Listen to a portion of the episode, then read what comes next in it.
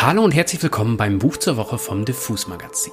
Mein Name ist Daniel Koch. Während ich diesen Podcast einspreche, sind es draußen ungefähr 35 Grad und deshalb gibt's heute ein Buch, das fast zu perfekt zu diesen irren Temperaturen passt. Paradies von der mexikanischen Autorin Fernanda Melchor.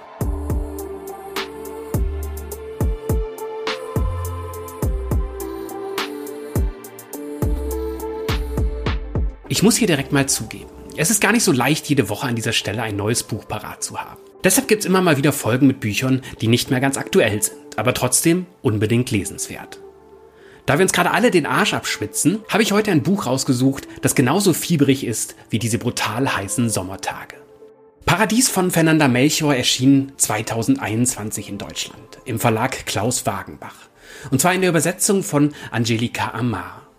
Die 1982 in Veracruz geborene Melchor zählt zu den wichtigsten literarischen Stimmen Lateinamerikas, was vor allem an ihrem Roman Saison der Wirbelstürme liegt.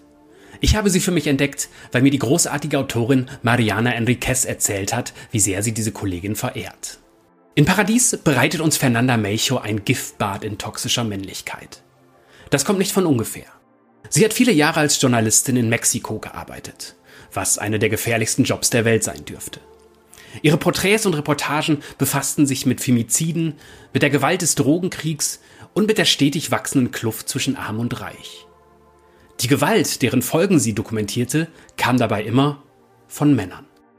In einem Interview mit dem Deutschlandfunk sagte sie dazu, Zitat, in Mexiko werden immer noch sehr viele Frauen ermordet, einfach nur weil sie Frauen sind. Und es gibt immer noch keine klare Antwort auf die Frage, wie können wir das stoppen? Gleichzeitig spüre ich natürlich bei diesem Thema eine innere Unruhe, die sich beim Schreiben entlädt. Zitat Ende. Diese innere Unruhe hat Fernanda Melchior in Paradies in furchteinflößende Literatur verwandelt. Die mit nur gut 130 Seiten sehr kompakte Geschichte spielt in einer sehr reichen Gated Community in Mexiko. Dort arbeitet der junge Polo als Gärtner. Seine Abende verbringt der Anfang 20-Jährige trinken mit einem Typen namens Franco, den er nur den Dicken nennt, an seinem Arbeitsplatz. Die beiden steigern sich dabei immer wieder in wütende Rants gegen diese stinkreichen Leute, die ein Leben führen, das Polo und Franco nie haben werden. Polos Leben zu Hause ist ebenfalls ein Albtraum für ihn. Er weiß nicht so recht, wie er mit der aggressiven Sexualität seiner Cousine umgehen soll, die im Haus lebt und wenig Respekt vor ihm hat, die aber ganz genau weiß, wie sie seine Triebe triggert. Mit seiner Mutter hat er ebenfalls nur Stress. Und dann gibt es noch allen die Freunde und Verwandte, die Polo aus diesem zumindest ehrbaren Job rausholen wollen, damit auch er für die Drogenkartelle arbeitet. Aber dieser Franco ist alles andere als ein Freund für Polo. Eigentlich nutzt Franco ihn nur, um seine perversen Vergewaltigungsfantasien auszubreiten, die sich gezielt auf die Frau des Ehepaares Maronio richtet. Diese wird er am Ende mit Polos Hilfe auch durchführen. Damit ihr ein Gefühl für diesen intensiven Tonfall des Romans bekommt, hier mal ein kleiner Auszug, in dem Polo und Franco zusammen Zuckerrohrschnaps trinken. Wieder saßen sie auf den Eingangsstufen der Ruine und besoffen sich mit Zuckerrohrschnaps, den sie auf je eine Orangensafttüte verteilen mussten, weil ihnen das Geld für mehr Alk fehlte. Polo warf wie immer argwöhnische Blicke in die Vorhalle, wo ein kleiner Urwald aus Büschen und Schlingpflanzen wucherte. Glühwürmchen aufleuchteten und anscheinend eine ganze Armee von Grillen frenetisch zirpte. Der Zuckerrohrschnaps haute ihm schwer gegen den Schädel und sprenkelte sein Sichtfeld mit den grellen Flecken der leuchtenden Insekten. Er war wie geblendet, sein Herz pochte wie verrückt. Er wusste ja, dass in dieser Ruine nichts war, nichts wirklich Gefährliches. Trotzdem spürte er die Reste eines alten Kraftfeldes, das ihm Schweißausbrüche verursachte, Zuckungen in den Beinen und unkontrollierte Schauder, wenn es in der Ferne donnerte, während er so tat, als würde er den blödsinnigen Gerede des Dicken lauschen, der sich begeistert über seinen letzten Ausflug ins Haus der Maronios ausließ. Ob Polo wisse, dass die Signora hinten in ihrer Nachttischschublade Spielzeug habe. Sexspielzeug. Er grinste wie ein Vollidiot und wischte sich mit dem Handrücken den Speichel ab, während Polo sich fragte, was zur Hölle er da tat. Warum zum Teufel er nicht einfach aufstand und abhaute. Es war doch schließlich egal, wo er war, wenn die ganze Welt gegen ihn war, alles nur noch beschissener werden konnte und er es nicht mal mehr mit einem halben Liter Schnaps schaffte, seine trüben Gedanken wegen des Bikes zu ertränken, das in eben diesem Moment in der trangelben Flüssigkeit herumschwamm, die Zoraidas widerlichen Bauch anfüllte.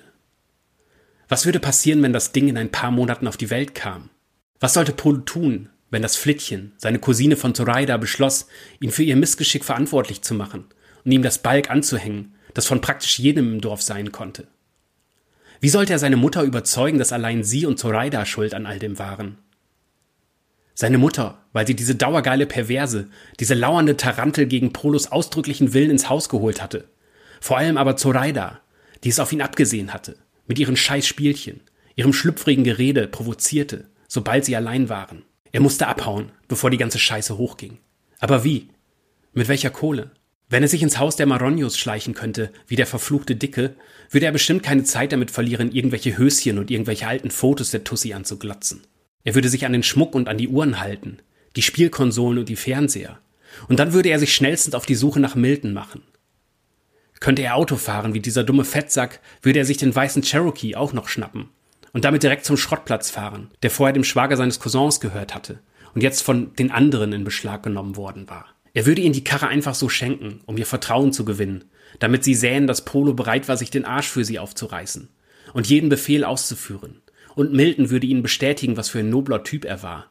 Wie zuverlässig. Und sogar diese blöde Tusse da, diese Licenciada, wäre beeindruckt und würde ihm die Chance geben, zu zeigen, was er drauf hatte. Und er müsste nie wieder zurück zu seiner Mutter. Und auch nie wieder nach Progresso.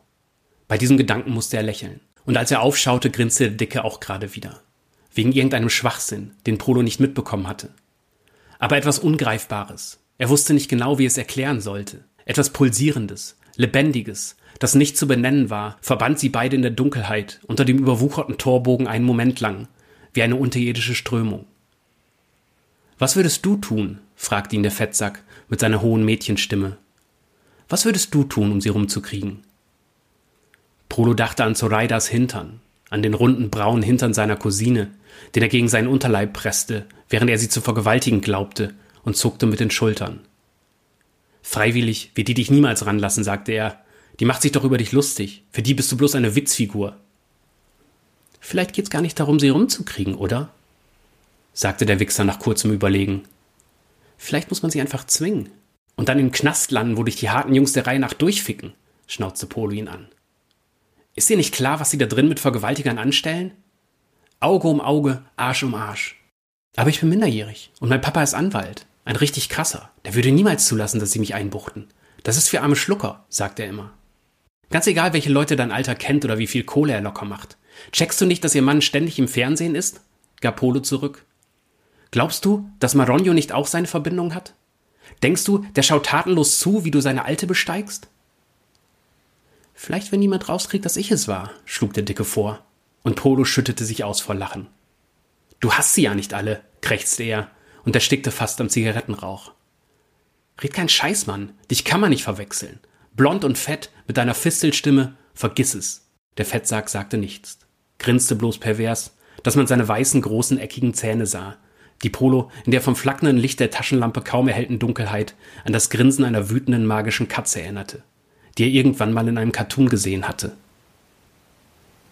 Wenn ich sie danach umbringe, kann sie mich nicht beschuldigen, flüsterte er. Polo schüttelte den Kopf. Die kriegen dich trotzdem.